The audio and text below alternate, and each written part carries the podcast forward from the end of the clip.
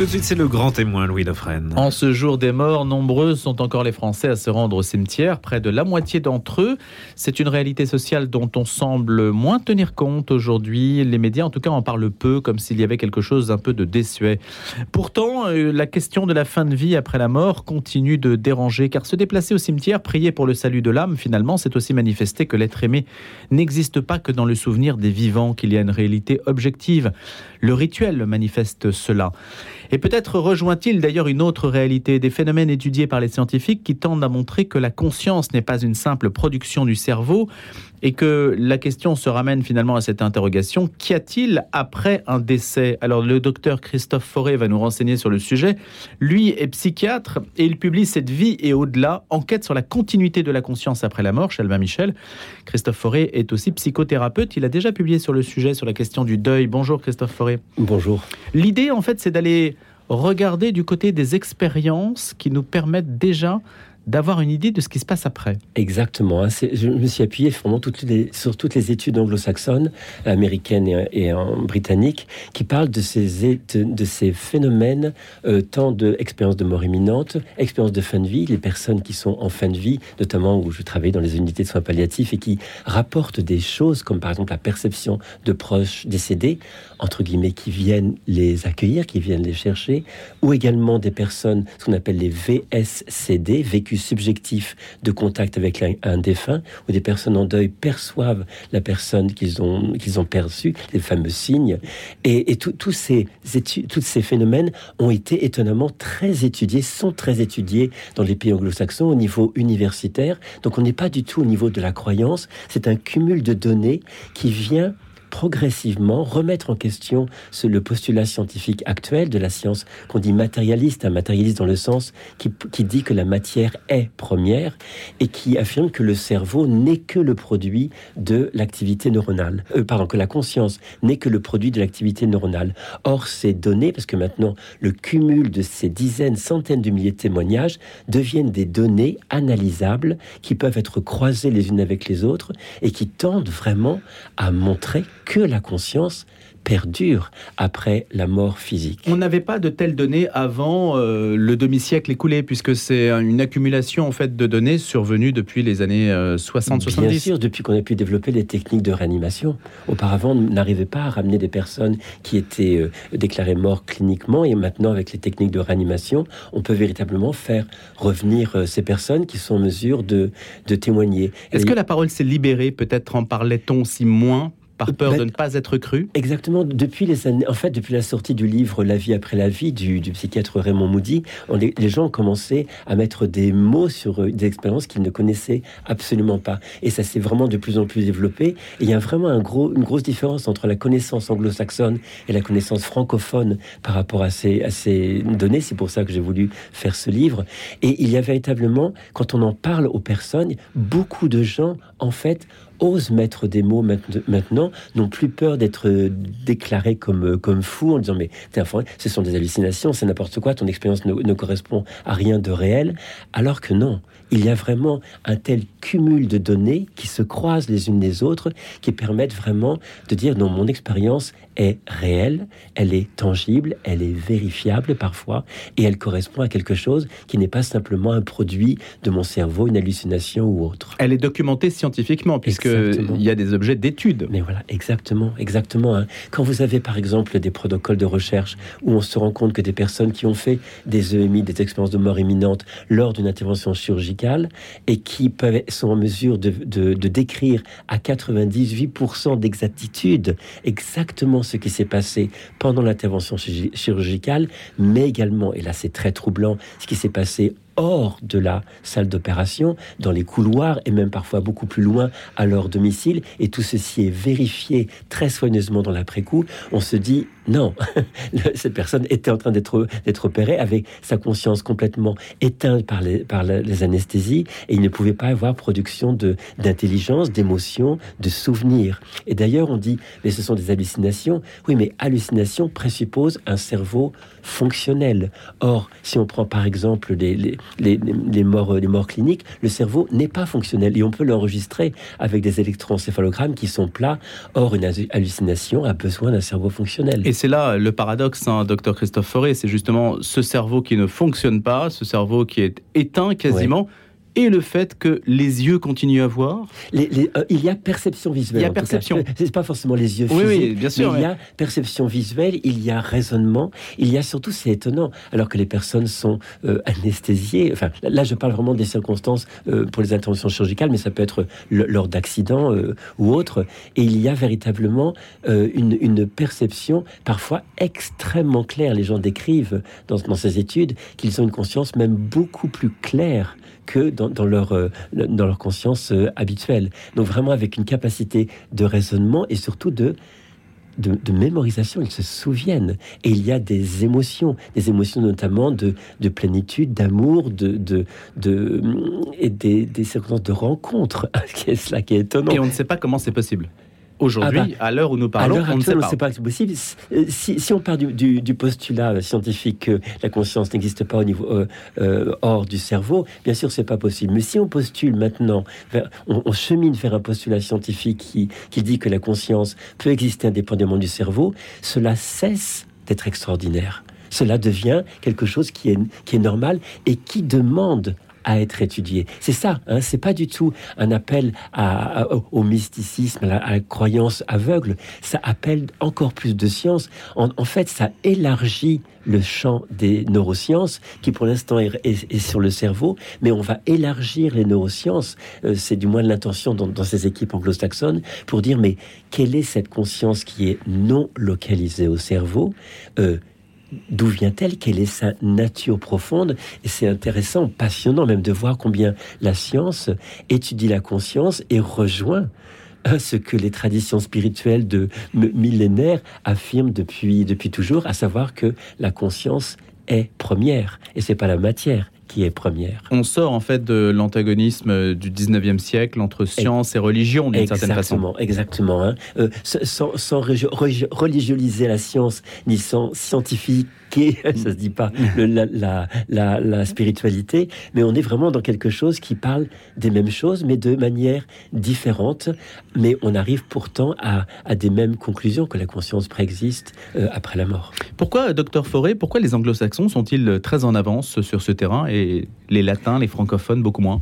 Sincèrement, je ne sais pas. Hein, ça vraiment, j'ai pas d'explication par rapport à ça. Mais euh, il y a, il y a de fait beaucoup plus d'universitaires, d'universitaires, hein, mais vraiment de très haut niveau, même des journaux euh, scientifiques de très haut niveau qui publient ces recherches en, France ou en ou en, Europe. On a, on a des équipes. Hein. Il y a une équipe à, euh, à Liège qui de Stephen Lawrence qui étudie ces phénomènes-là, mais c'est encore très très ponctuel. Mais ça va se développer. Ça va vraiment se développer parce qu'il y a vraiment un vrai besoin, une vraie demande. Et maintenant, on sort complètement de l'aspect trop, trop, trop mystérieux, trop magique. D'ailleurs, c'est pas ça du tout, moi, qui m'intéresse. Bien sûr. m'intéresse pas du tout au côté fantastique des choses. Ce sont des données qui parlent d'une autre dimension de la conscience. Quand on parle d'au-delà, est-ce qu'on est vraiment dans l'au-delà?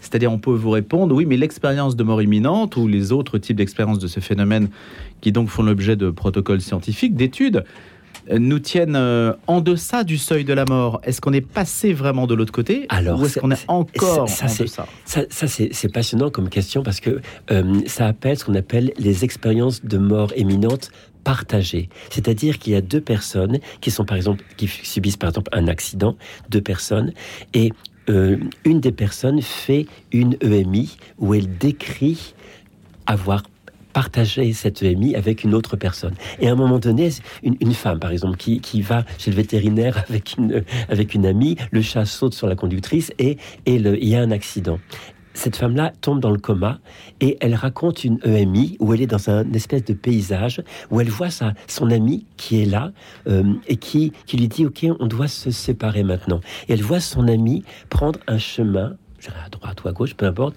et elle suit un autre chemin et cet ami lui dit, on va se retrouver, mais pas maintenant.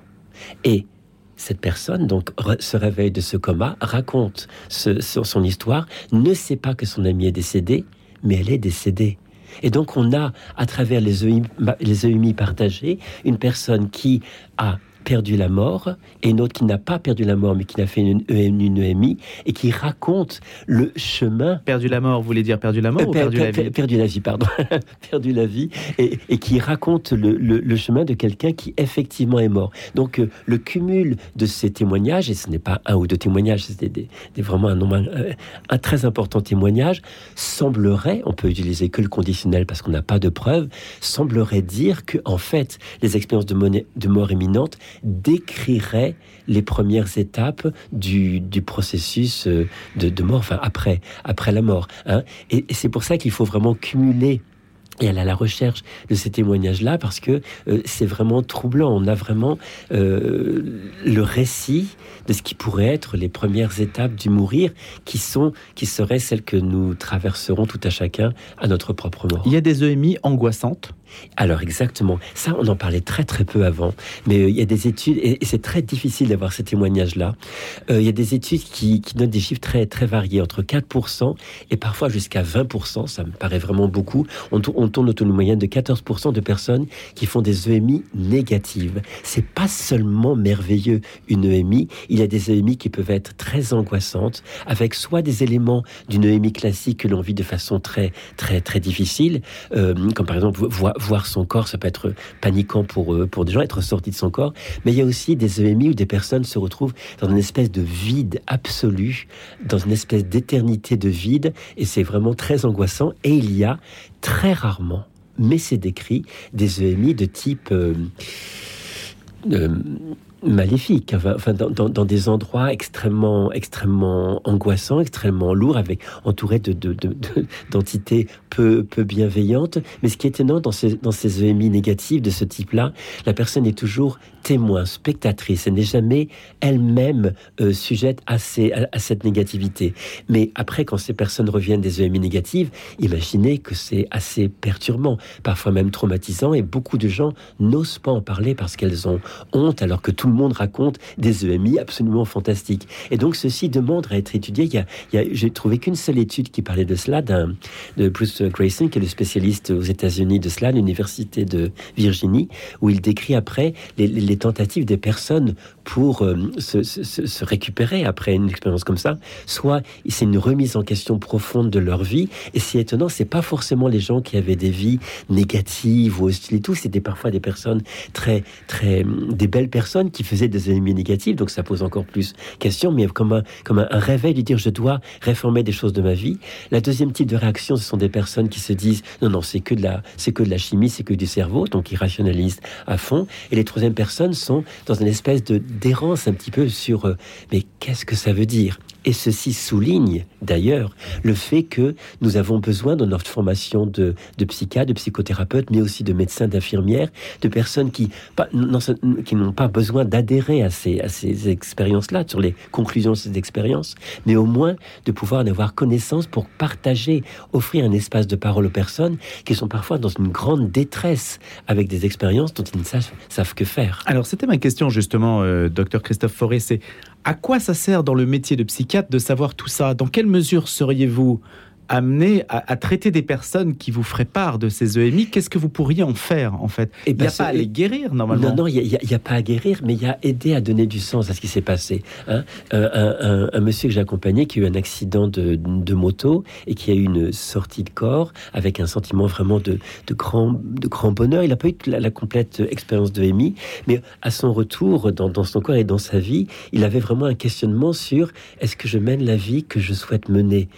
Ça a amené un profondément, un profond euh, questionnement sur sa vie. Alors, euh, ça aurait été terrible de balayer son expérience en disant c'est du grand n'importe quoi. Non, il avait vraiment un réel questionnement. Ça peut avoir aussi une incidence sur l'accompagnement de la fin de vie. Hein. Lorsqu'on parle des expériences de fin de vie, des personnes qui décrivent des proches décédés, entre guillemets, qui viennent les chercher, j'étais témoin de ce type d'expérience-là, eh bien, on, ne va pas aussi aussitôt les, écraser de neuroleptiques en disant c'est n'importe quoi, ils délirent. Non, écouter, se poser, qu'est-ce que ça veut dire? Et c'est extrêmement... Il y a une étude de Christopher Kerr de l'université de, euh, de la de soins palliatifs de Buffalo aux États-Unis qui s'est vraiment consacré à cela, qui montre le côté extrêmement apaisant pour les personnes en fin de vie de, de se voir valider dans ces expériences-là.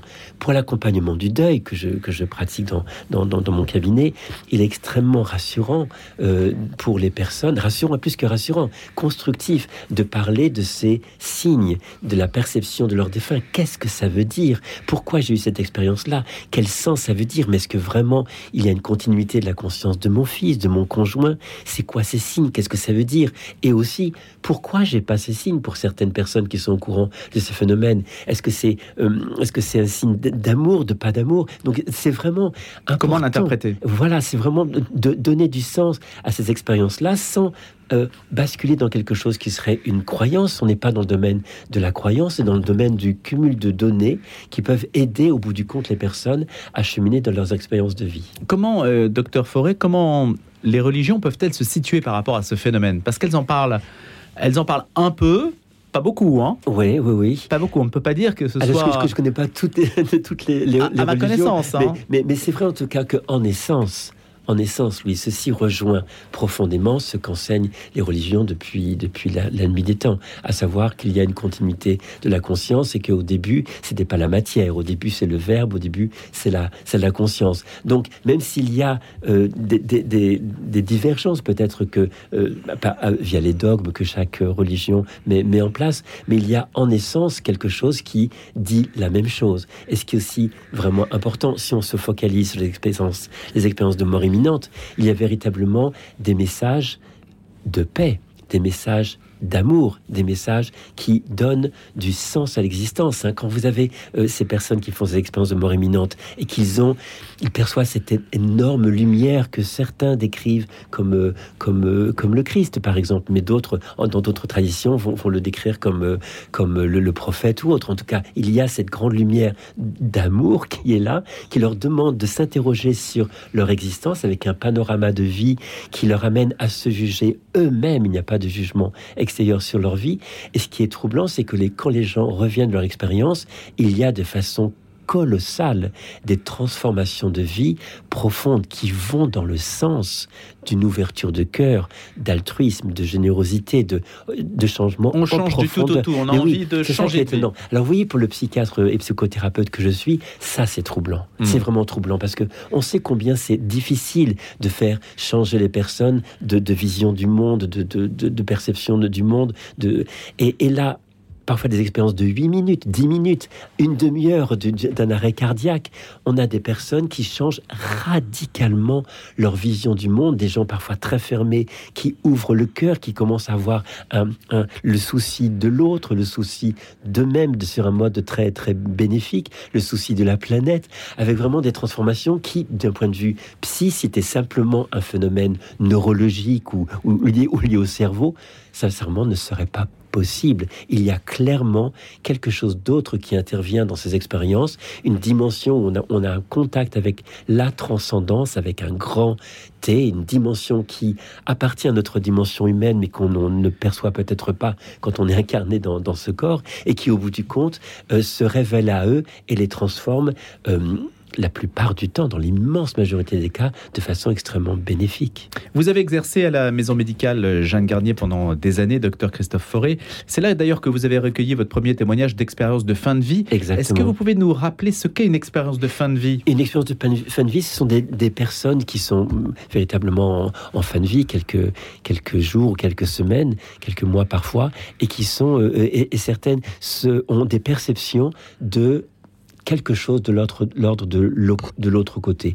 La plupart du temps, beaucoup sont, il y a des gens qui sont très confus ou liés à des confusions liées à leur pathologie terminale, mais il y a parfois des personnes, et, on, et dans ces études, ils se focalisent là-dessus justement, des personnes qui sont très claires, aussi claires que vous et moi, avec vraiment une intelligence, une capacité à discerner, qui peuvent échanger avec leurs proches et qui disent, là, régulièrement, je perçois par exemple mon mari décédé il y a trois ans, qui, que je perçois de façon confuse, diffuse ou de façon un peu floue, mais qui se présente à moi et qui me dit je, je, viens te chercher. Alors ça peut survenir. Mais elles peuvent verbaliser ces personnes, quoi qu'en fin de vie, elles peuvent les verbaliser. Exactement, oui, tout à fait. Là, ces études sont focalisées sur les personnes qui peuvent justement verbaliser et qui n'ont pas d'atteinte cérébrale. Il y a une communication. On voit d'ailleurs certaines vidéos sur YouTube où les personnes sont aussi claires que vous et moi. Donc ça peut survenir soit à l'état de veille, soit à l'état de sommeil, des, des rêves très particuliers, très clairs où les personnes perçoivent par exemple une sœur décédée qui lui dit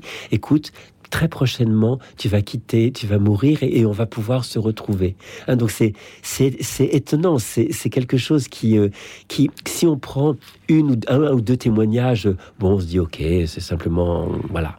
Mais quand ça se cumule par dizaines de milliers et que c'est étudié de façon systématique, on a des récurrences. Et Comment vérifier? Comment vérifier? Euh, alors, on, ne peut pas vérifier si ce sont des témoignages, mais c'est le cumul des témoignages. Et en fait, il y a une, une, une, méthode scientifique qui s'appelle la phénoménologie. La phénoménologie, on utilise ça en sciences sociales, en sciences, sciences humaines, euh, qui repose toujours sur des témoignages de personnes. Et on prend le cumul de, ces témoignages et on arrive à trouver, je dirais, le, dénominateur commun qui dépersonnalise les témoignages et arrive à donner, je dirais, un squelette, un fil rouge qui est euh, la, la constante de ces témoignages. Et ça survient dans toutes les cultures, à tous les âges. Exactement. Et là, il n'y a pas du tout de critères. Là, c'est difficile peut-être de répertorier parce que c'est. Ça, mais ça a été étudié pourtant. On s'est rendu compte, indépendamment de l'âge, du niveau culturel, l'âge, il y a des enfants de 2 ans, 3 ans qui racontent des EMI. Et c'est vraiment troublant parce que ils ont leur langage d'enfant, mais ils le décrivent exactement comme si c'était des EMI euh, d'adultes quelles que soient les, religions, ça a été étudié également.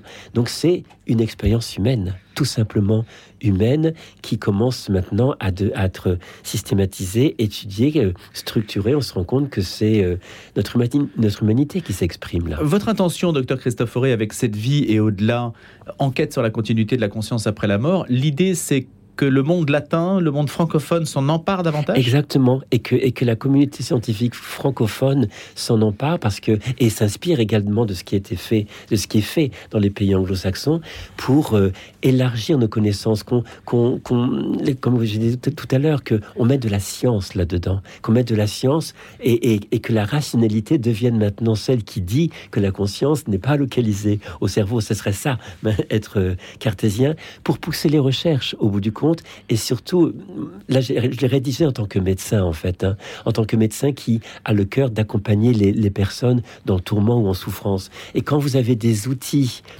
différents, hein, complémentaires, hein, ça ne va pas se substituer pour accompagner la fin de vie, le, le, deuil, mais aussi pour accompagner les personnes au sens large euh, sur leur quête de sens. Euh, c'est vraiment ça où ces expériences sont, sont très utiles. Un exemple. Euh, dans ces expériences de, de, de, mort imminente, à un moment donné, toutes les personnes font part d'une circonstance où on leur dit non, ton temps n'est pas venu, soit de la part de proches décédés, soit de la mm. part de cette lumière qui leur dit non, tu dois retourner à ta vie, ton temps n'est pas fini. Ça veut dire quoi en creux, ça? Ça veut dire simplement que notre vie, ici-bas, en dépit de ces vicissitudes, des souffrances, a un sens on a des choses à faire sur cette vie, même si on ne comprend pas pourquoi on est là, on a un sens. Et ça, c'est, c'est, c'est, très profond, n'est-ce pas? Évidemment, ça ouvre quantité de perspectives. Merci beaucoup d'avoir été des nôtres ce matin, docteur Christophe Avec grand plaisir. Avec cette vie et au-delà en ce jour du 2 novembre. Excellente journée.